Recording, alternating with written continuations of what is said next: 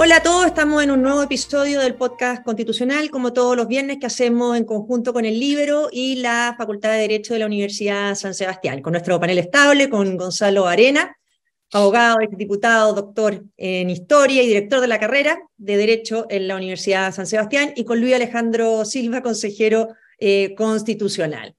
Yo quiero partir con algo que me llamó muchísimo la atención. Leí por ahí en la prensa una frase como que estaban buscando los consejeros de derecha y de izquierda una manera de redactar el derecho a la libre elección en salud de modo que le guste a la izquierda y la derecha. Y la verdad que no entendí nada, porque aquí no es un problema de redacción. La izquierda no le gusta la libertad y en salud eh, mucho menos. Entonces no, no, es un problema de ponerse de acuerdo en cómo redactan. Aquí había un sector que quiere libertad de elección en salud y otro que no. Entonces, agarrándome de ese ejemplo, yo te quiero eh, preguntar, Luis Alejandro Díaz, del ingreso de las enmiendas que vence el plazo, entiendo, este lunes, como consejero electo con la primera mayoría, es si tienen claro que el rol de ustedes es distinto al del Consejo de Expertos, que ellos eran designados, ustedes están elegidos por la ciudadanía, que ellos estaban empatados, y aquí claramente hay una mayoría, que la gente decidió que fuera una mayoría consistente. Es decir, si el rol de ustedes fuera el mismo que el del Consejo de los Expertos, llegar a los mismos acuerdos con el Consejo de Expertos, ¿para qué duplicamos órganos? Hubiéramos pasado directo a la Comisión de Expertos al plebiscito. ¿Están conscientes que el rol es distinto? ¿Cómo lo están abordando?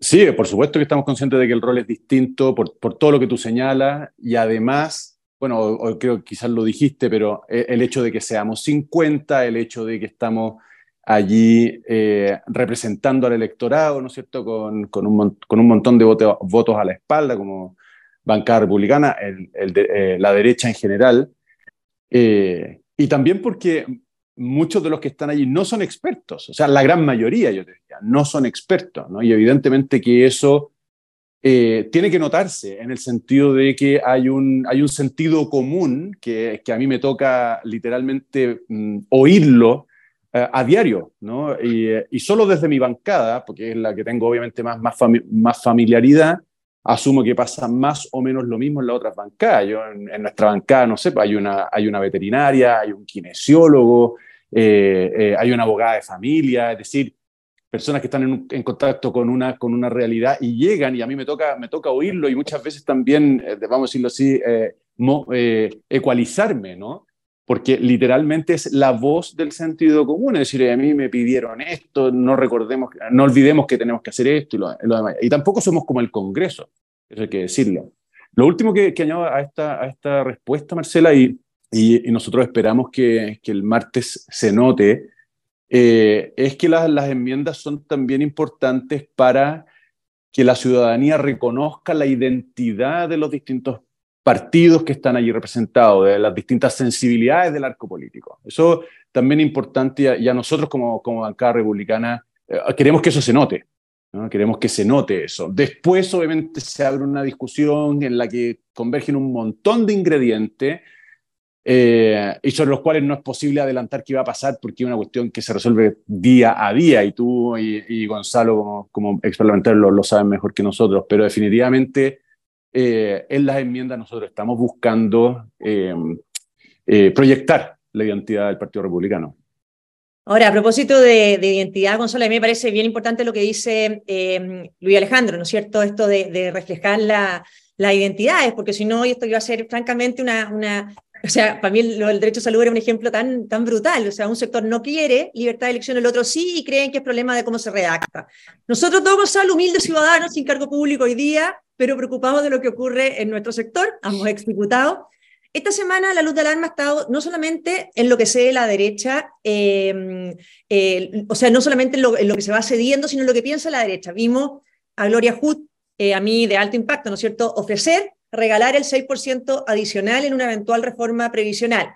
No es un tema constitucional, sino de ley, pero ojo, la propiedad sobre los fondos de pensiones fue un tema que los chilenos defendieron a muerte, ¿no es cierto?, en el plebiscito del texto de la, de la convención. Y ahora, que le quiten lo que ponen como cotización adicional y que una consejera de Chile Vamos, de Bópoli, ¿no es cierto?, eh, plantee que tiene que ir completo al Estado, uno dice, primera pregunta, si lo hubieran elegido, se hubiera planteado esto en la campaña electoral. Y segundo, ¿Qué onda, para decirlo en coloquial, la falta de posiciones en temas claves del ideario liberal, como el derecho de propiedad, por parte de un partido que se define como muy liberal? Entonces, ¿qué pasa con los acuerdos adentro de la derecha? Porque Luis Alejandro enfocaba un poco los acuerdos entre la derecha y la izquierda, pero ¿qué pasa cuando hay posiciones como esta dentro de la derecha en este proceso, Gonzalo?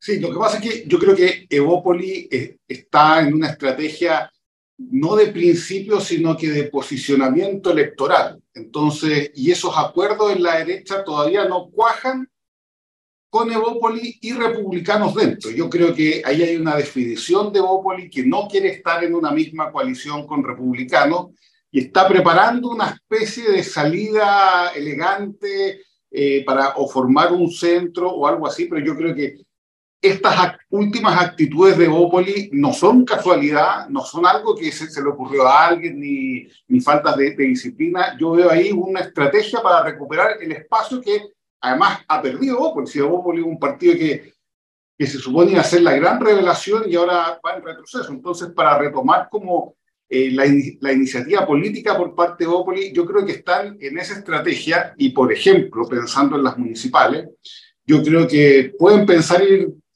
aparte de, Chile Vamos, ¿ah? si es que Chile Vamos pacta con republicanos, que es lo más probable que ocurra. Entonces, hay que entenderlo en ese sentido. Yo creo que aquí hay una estrategia más electoral que una definición de principios en este tema.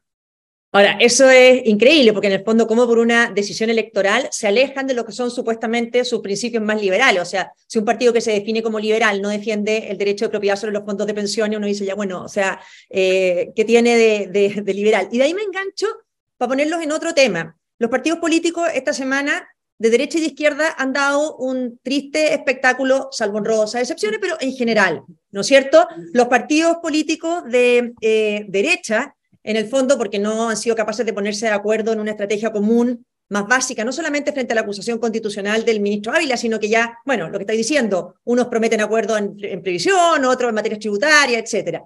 Y los de izquierda los vemos francamente coludidos para blindarse frente a este escándalo de corrupción eh, que se ha desatado y aferrado al poder. Yo lo que te quiero preguntar, Luis Alejandro, si en las enmiendas que ustedes van a hacer vienen normas para evitar el poder total que los expertos le entregan a los partidos políticos. Uno ve en el texto de los expertos y uno ve que al final esta colusión de los dirigentes de partidos políticos de todos los sectores que pretenden suplir vía normas constitucionales y privilegios garantizados en el texto constitucional lo que no tienen ni de liderazgo, ni de convicciones, ni de capacidad de diálogos entre las coaliciones. ¿Vienen enmiendas en esa materia o van a afianzar este poder total de los partidos políticos que han dado tan triste espectáculo en estos días? Lo que viene de todas maneras, Marcela, es un, endurecimiento de, las sanciones a quienes, ocupando cargos públicos, parlamentarios u otras funciones, eh, cometan actos de corrupción. Así en el sentido más amplio, es decir, abusen de la confianza que los llevó a estar donde están. Eso, es una primera cuestión, es decir, eh, todas las personas involucradas en cualquier escándalo, por, pensar en lo que tenemos hoy día sobre la mesa, si se prueba, las sanciones son ejemplificadoras. ¿no? en ese sentido, se, se sube el estándar o la idea es subir el estándar de lo que hay hoy día en la Constitución. Al, alguna, de hecho, la bancada de la, de la DRN, y, a mí en lo personal me tiene todo el sentido, ha hablado de muerte cívica incluso, eh, para algunos supuestos, ¿no? Eh, más ampliado también a casos de terrorismo, etcétera, pero, pero la muerte cívica, es decir, la inhabilidad perpetua de poder ejercer eh, cargos públicos. Es una primera cuestión. Y lo segundo, pero aquí va a ser una reflexión nomás, Marcela, eh, que efectivamente el, ejemplo que tú pones para eh, cuestionar, ¿no es cierto?, el fortalecimiento de los partidos políticos, tiene que ser puesto en la balanza con la experiencia que Chile tuvo a la hora de crear el consejo, la convención constituyente. De hecho, una de, las, una de, las, de los aprendizajes que, que se sacó de, de, del experimento electoral, que fue abrir listas para independientes, reservar escaños a los pueblos originarios, la paridad de salida, eh, nos enseñó, entre otras cosas, en particular las listas independientes, lo importante que son los partidos políticos. Es decir, si algo, si una de las cosas, si hay algo que quedó en claro en ese, en ese experimento, fue que los partidos políticos cumplen una función, ¿no? Eh, vamos a decirlo así, de, eh, ciertos estándares, de garantizar ciertos estándares en quienes participan en la política. Lamentablemente hay que ponerlo en la balanza con lo que tú estás describiendo hoy día, que en el fondo los partidos políticos terminan siendo, pueden terminar siendo instrumentos para encubrir, instrumentos para eh, disimular, etcétera, ¿no? Y entonces uno toma los dos, los dos polos y dice ya cuál, cuál es el justo medio, cuál es la regulación que, sin blindar a los partidos políticos, eh, cuando, cuando incurren o pueden incurrir en actos de corrupción, al mismo tiempo les damos una fortaleza que justifique su, su, existencia ¿no? Y, ¿no? y no cree incentivos para desmarcarse los partidos políticos y hacer política al margen ¿no? de cualquier institucionalidad. Esa es la reflexión que tengo. Ahora, uno comparte, ¿no es cierto?, que los partidos políticos son esenciales en democracia, le da la palabra a Gonzalo, pero, pero a mí lo que me pasa, eh, que me indigna, es que al final, vía normas constitucionales, se consagren eh, una especie de privilegios a partidos que no se han ganado ni siquiera la confianza de la gente. O sea, leí una encuesta en que generaban más rechazo y más desconfianza, quizá PRES que FP, etcétera, eh, pero hoy día tenemos partidos políticos en ambos espectros, de derecha y de izquierda, que no se sabe lo que piensan, que no se saben en qué se diferencian, que no lideran, que no hay coaliciones. No sé cómo ves tú ese tema, Gonzalo, antes de pasar a otro. Sí, yo, eh, dos temas ahí. En lo que se conoce como la democracia clásica chilena, la que da entre 1932 y 1973, tuvimos un periodo en donde los partidos eran fuertes. Ah, estamos hablando de la era radical, estamos hablando de de la época de Eduardo Frei, incluso de Salvador Allende. Y los partidos políticos fuertes lo único que trajeron fueron males en la política chilena, porque también, claro, es bueno tener un partido republicano y demócrata, sí, pero ese sistema funciona en Estados Unidos. Nosotros tenemos otra realidad de partidos políticos y otras lógicas que se imponen. Y por lo tanto, un tema así, yo creo que la historia de Chile ha demostrado que es dañino para el sistema. Recuerden que en esa época, por ejemplo, en el Partido Radical eh, estaba la costumbre del pase, ¿ah? Que en el fondo los ministros eh, para poder asumir tenían que tener el permiso del partido, estaba el tema, bueno, del voteo político, que es una cosa gigantesca, el monopolio en presentar candidatos. De hecho, todos los presidentes prácticamente de ese periodo terminaron peleados con sus partidos. O sea, el gran dolor de cabeza de Eduardo Frei fue la democracia cristiana, el gran dolor de cabeza de Allende fue la unidad popular. Entonces, nuestra experiencia con partidos políticos demasiado fuertes siempre ha sido mala. Y lo otro, ¿cuál es el justo medio? Más que buscar el justo medio, uno tiene que ponerle dos límites claros a los partidos. Primero, que nunca pueden sustituir la voluntad popular. Por lo tanto, eso de sacar a un parlamentario y poner a alguien que ellos elijan es un límite eh, intransable, creo yo. O sea, eso no se puede permitir. Y lo otro también que no le impongan al presidente de la República y al gobierno acciones eh, de, ¿cómo decirlo? No, no quiero decir mafia, pero sí de, de poder solucionar problemas políticos internos a través del gobierno, que son los boteos políticos, que son temas que en el fondo no van relacionados al bien común, sino que a una ventaja ideológica parcial, cuando el presidente y el gobierno es el gran resguardo, el gran resguardo del bien común. Entonces, yo creo que esos dos límites siempre hay que mantenerlos al margen de los partidos, no sustituir la voluntad popular y jamás poder torpedear las decisiones de Estado y de país que tome el gobierno. Ahora, esos dos temas son clave y esperemos que estén abordados en la enmienda. Uno, el de, el de esto de que podían sacar, ¿no es cierto?, a un, a un parlamentario y poner otro en, en reemplazo, hacerlo perder el cargo parlamentario. Y lo que hemos visto, ¿no es cierto?, un presidente sujeto a órdenes de partido, de que si saca este no saca el otro, si saca los dos, etcétera malas prácticas que hemos estado viendo y que ojalá en las enmiendas eh, se vayan abordando. Quiero ir a un tema que planteó un auditor, em, que es una pregunta bien importante, lo planteó durante la semana para que lo abordáramos hoy día, eh, que es el tema de la igualdad sustantiva y su diferencia con la igualdad ante la ley. Eh, esto nosotros lo vivimos en la convención, que lo decían expresamente, ¿no es cierto?, como la obligación de garantizar la igualdad sustantiva. Ahora lo dicen sin decirlo expresamente, con más sutileza, pero van al mismo eh, punto. ¿Qué es lo que quiere decir esto? Es que en el fondo, en vez de garantizarle a los chilenos la igualdad ante la ley, le imponen al Estado la obligación de garantizar la igualdad de resultados. O sea, que todos los chilenos tengan que ser iguales en todo, y ponen la obligación de remover los obstáculos que existan para poder lograr esa igualdad eh, sustantiva. El artículo, quiero dar las pautas generales antes de preguntarle a ustedes para que comenten, ¿no es cierto? El artículo 2 del texto de los expertos, en el numeral 2, dice el Estado promoverá las condiciones de justicia y solidaridad para que la libertad, derechos e igualdad de las personas se realicen, removiendo los obstáculos que lo impidan o dificultan. Entonces uno dice, bueno, el Estado tiene un mandato de remover esos obstáculos que impidan o dificulten la igualdad. Ya no habla de igualdad ante la ley. Más sutil que, que el texto de la Convención, pero claramente se refiere, con otras normas que vamos a ver, a esta igualdad sustantiva. ¿Cuáles son esos obstáculos? ¿Los talentos personales los pretenden remover? ¿La familia? Porque hemos visto que para la izquierda un joven que nace en un sector eh, de, mucha vulnerabilidad, si tiene la suerte de tener una mamá que se preocupó de tenerlo fuera de la calle yendo a clase, para la izquierda es un privilegiado. Por lo tanto, ese esfuerzo no es considerado al momento de elegir un, un colegio. ¿Van a eliminar esas barreras? Este sueño un poco menos totalitario, que los niños sean todos entregados al Estado, para que los eduque como quiera desde el día uno, para que no haya ninguna diferencia. Y cito, por último, otro artículo, el 24 TER, dice que el Estado deberá adoptar medidas adecuadas para realizar los derechos de salud, vivienda, agua, saneamiento, seguridad social y educación, atendiendo, entre otros, letra D, la remoción de obstáculos para asegurar condiciones efectivas de igualdad. Em, este tema eh, no es menor y por lo tanto yo quiero saber, Luis Alejandro, si ustedes lo están abordando, porque si no, en las enmiendas que se presenten, porque si no va a quedar este texto de los expertos con un mandato al Estado para que remueva lo que él considera son obstáculos que impiden esta igualdad sustantiva. Dos reflexiones, dos ideas, Marcela, a propósito de tu pregunta. La primera es que yo tengo la convicción eh, intelectual de que la, igualdad es simplemente otro nombre de la justicia.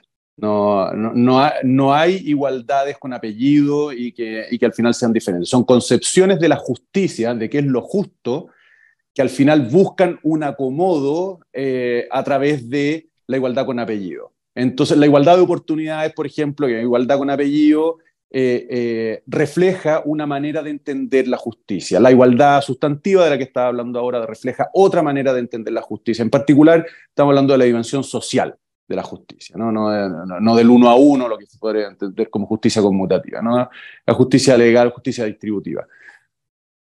Por lo tanto, aquí lo que está en juego, eh, cuando, cuando hablamos de diferentes tipos de igualdad, en, en, el fondo lo que estamos discutiendo son distintas visiones políticas sobre qué es lo justo social. ¿no? Esa es la cuestión. Evidentemente que detrás de una redacción, y esta, esta es la segunda eh, reflexión, detrás de la redacción eh, de los dos artículos que tú leíste, uno puede descubrir una visión política que, que que trata de ah, materializarse o plasmarse a través de una definición constitucional que después la habilite para llevar adelante una agenda, una agenda política. Y en ese sentido, obviamente, interesa dar señales que, mm, vamos a decir, ah, corrijan o modifiquen esa, esa, visión política por otra que nos parezca que sea más, mm, más coherente con las mayorías en el, en el Consejo Constitucional. Dicho eso, yo soy en general bastante escéptico del, efecto eh, que, estas, que estas definiciones puedan tener. ¿Por qué lo digo? Porque si dice remoción de obstáculos, pero la interpretación de, ese de, de, esa expresión cae en manos de un juez que comparte tu visión y la mía de qué es lo justo en sociedad, no va a pasar nada y probablemente tome decisiones que tú y yo aplaudiríamos y el mismo texto, sin remoción de obstáculos, cae en manos de un juez que tiene una visión distinta de qué es lo, justo para la sociedad y va a hacer lo que quiera. Va a hacer lo que quiera. Por lo tanto, yo entiendo el, significado político de dar ahí una batalla, pero al mismo tiempo soy bastante escéptico de cuán determinante pueda ser en, en, el despliegue de la Constitución en el tiempo el que esté o no esté, porque al final el legislador el Ejecutivo o los jueces van a poder darle el contenido a la Constitución a partir solo del término igualdad, aunque no haya ni un solo apellido. Esas son mis dos reflexiones. Sí, hay una, una duda, Gonzalo, eh, preguntarte a ti, porque en el fondo los principios que se ponen en una constitución se ponen para hacerlos mandatorios, o sea, para eso se ponen principios en la, en la constitución, para plasmarlos en concreto. Y esa interpretación si uno lo ve, a la, luz de lo que estábamos hablando antes de, las normas que protegían a los partidos políticos, hay una curiosidad. Eh, por ejemplo, eh, cuando se habla de la igualdad entre independientes y partidos políticos, ahí no se habla de igualdad sustantiva. ¿ah? Ahí los partidos políticos no se les ocurre dar a entender que esa puede ser una igualdad sustantiva. Obviamente, para ellos es claro que los partidos políticos están en un estado distinto. Eh, entonces, ¿cómo ves tú este tema, Gonzalo? Sí, yo, yo comparto lo, lo que tú dices, Marcela, y también lo, lo que explicaba el profesor eh, Luis Alejandro Silva, en el sentido de que la, la izquierda es especialista para manipular los conceptos. ¿ah? Y, y, siempre cuando va en un concepto que pierde, le coloca un complemento, un apellido. Recuerden cuando hablan de democracia, democracia formal, democracia burguesa, ¿ah? y para tratar de dividir, ¿no es cierto?, las distintas acepciones que podía tener la democracia y darle legitimidad política a su función. Aquí también el tema igualdad, hay que meter este concepto sustantiva para qué? Para que permita la discrecionalidad. ¿ah? Y la discrecionalidad que es, es contenido, eh, llenarlo de contenido ideológico y principalmente un contenido ideológico que lo favorezca. Entonces yo creo que es complejo porque yo entiendo cuando Luis Alejandro dice los jueces van a fallar eh, de la misma forma, etc. Pero el tema está en que estos principios también sirven para dar legitimidad política a algunas decisiones ¿ah? y por lo tanto son parte también del vocabulario político que se entrega y también enmarcan las discusiones. Entonces, no es tanto cómo puede afectar una decisión de un juez o una política pública determinada, sino que la legitimación política de ciertas cosas que en un Estado liberal, como el que, una democracia liberal como la que queremos tener, eh, no se permitirían. ¿ah? Entonces yo creo que ahí hay un tema grave. No hay que pensarlo solamente en los efectos jurídicos, sino que principalmente en el, en el ámbito de la discusión política y en la legitimación que se pueden hacer de muchas barbaridades cuando cada uno entiende un concepto según la manera ideológica con que lo quiere enfrentar. Oye, bueno, yo estoy súper de acuerdo con lo que planteas y además hay eh, cosas que se, ya se están viendo, ¿no es cierto?, en el texto de los expertos eh, que obedecen un poco a, a ver, que no todo está así tan abierto como para interpretación judicial, porque fueron muy claros dónde hacer diferencias. Por ejemplo, y quiero cerrar con otra cosa, pero en el tema de paridad, en el tema de la paridad, ¿no es cierto? El Congreso le imponen paridad de salida, matemática, ¿no es cierto? Eh, pero cuando hablan de lo que ocurre dentro de los partidos políticos, miren lo que dice, la ley deberá contemplar mecanismos para asegurar una participación equilibrada entre mujeres y hombres en la integración de sus órganos colegiados. Es decir, cuando ellos se tratan de regular a sí mismos, los partidos políticos, la comisión de expertos, etcétera, hablan de participación, de participación equilibrada. Para el resto de los órganos, paridad, matemática, etcétera. ¿ah? Eh, entonces, eh, estas cosas no están puestas al azar, creo yo. Eh, hay una intencionalidad atrás de cada manera en que está escrito o descrito un principio y una norma. Y con esto quiero cerrar contigo, Luis Alejandro, y después a, Gonzalo preguntarle un poco lo mismo, quizás volviendo a lo del principio hay mucho desinterés, lo seguimos viendo, ¿no es cierto? Y rechazo al proceso constitucional. En cada encuesta eh, eso no logra em, superarse y no creo que sea un tema de mayor o menor información, sino que, es un tema de que, de que, bueno, la gente puso el debate constitucional en una cápsula donde no le, no le parece que es hoy día eh, esencial. Mi pregunta final, tú que eres parte de este Consejo de los Expertos, ¿van a hacer una propuesta que le haga sentido a la gente, o van a seguir preocupados de abrazarse entre los dirigentes de partidos políticos que desgraciadamente hoy día en Chile tienen cada vez más escasa representación y muy poca confianza de la gente, porque uno hoy día ve, ¿no es cierto? Todo lo que está saliendo es de cómo se ponen de acuerdo, de cómo están, o sea, eh, ese es el temor, cómo están construyendo el hacer un texto que le haga sentido a la gente y que quizá eh, no implique este abrazo colectivo del 100% de los integrantes del Consejo. Bueno, es parte de lo que, de lo que conversamos al, principio del programa de, hoy día, Marcela. Nosotros, obviamente, como, como bancada, estamos haciendo un esfuerzo por traducir nuestro, nuestro ideario, nuestra identidad en enmiendas y, confiando en que ellas sepan interpretar a, quienes nos dieron el voto para, para llegar allí y confiados en que eso va a ser va a traducirse en, la mejor constitución posible dentro de los constreñimientos procedimentales y, eh, en fin, ¿no? que, inciden. Ahora, yo de nuevo soy bastante escéptico de que ese esfuerzo sea el que vaya a motivar un cambio en las tendencias que reflejan hoy día las encuestas. Yo honestamente creo, porque, porque siempre lo he pensado, ¿no? la, discusión constitucional no, eh, eh, eh, si despierta demasiadas pasiones, va, va, a replicar el, caso, bueno, del que tú participaste, ¿no? de la convención constituyente. La, discusión constitucional es una discusión, y uno lo ve también, bueno, yo, yo no, no, no soy historiador, quizás Gonzalo me puede corregir, pero la discusión constitucional entre el 73 y el 78, ¿no? para la constitución que tenemos, no fue una discusión que despertara un excesivo interés en el, en el debate público. Por supuesto que había un, cierto seguimiento, pero no, no era una cuestión en la que se jugaran pasiones, ni siquiera intelectuales, ¿no? porque ya uno puede entender que, que quizás la calle estaba un poco más restringida, pero, pero intelectualmente tampoco fue un tema que despertara pasiones. Por lo tanto, yo no veo necesariamente una conexión entre las dos cosas. Yo no veo que el esfuerzo por hacer una constitución que le haga sentido a la gente, que haga que se sienta interpretada por el texto, vaya a motivar entusiasmo para votarla. Lo que yo creo que, o lo que yo quiero que pase, lo que yo querría que pase, es que sea una constitución, un, texto que, que, le permita a la gente decir, mira, no, me hace, no, tengo ilusión, no, no, no, no, esta, es una constitución que que no despierta ninguna ilusión, pero va a votar pragmáticamente. ¿no? Va a decir, mira, no nos va a hacer daño, en algunas cosas no, nos va a mejorar, en algunas cosas nos va a dejar igual.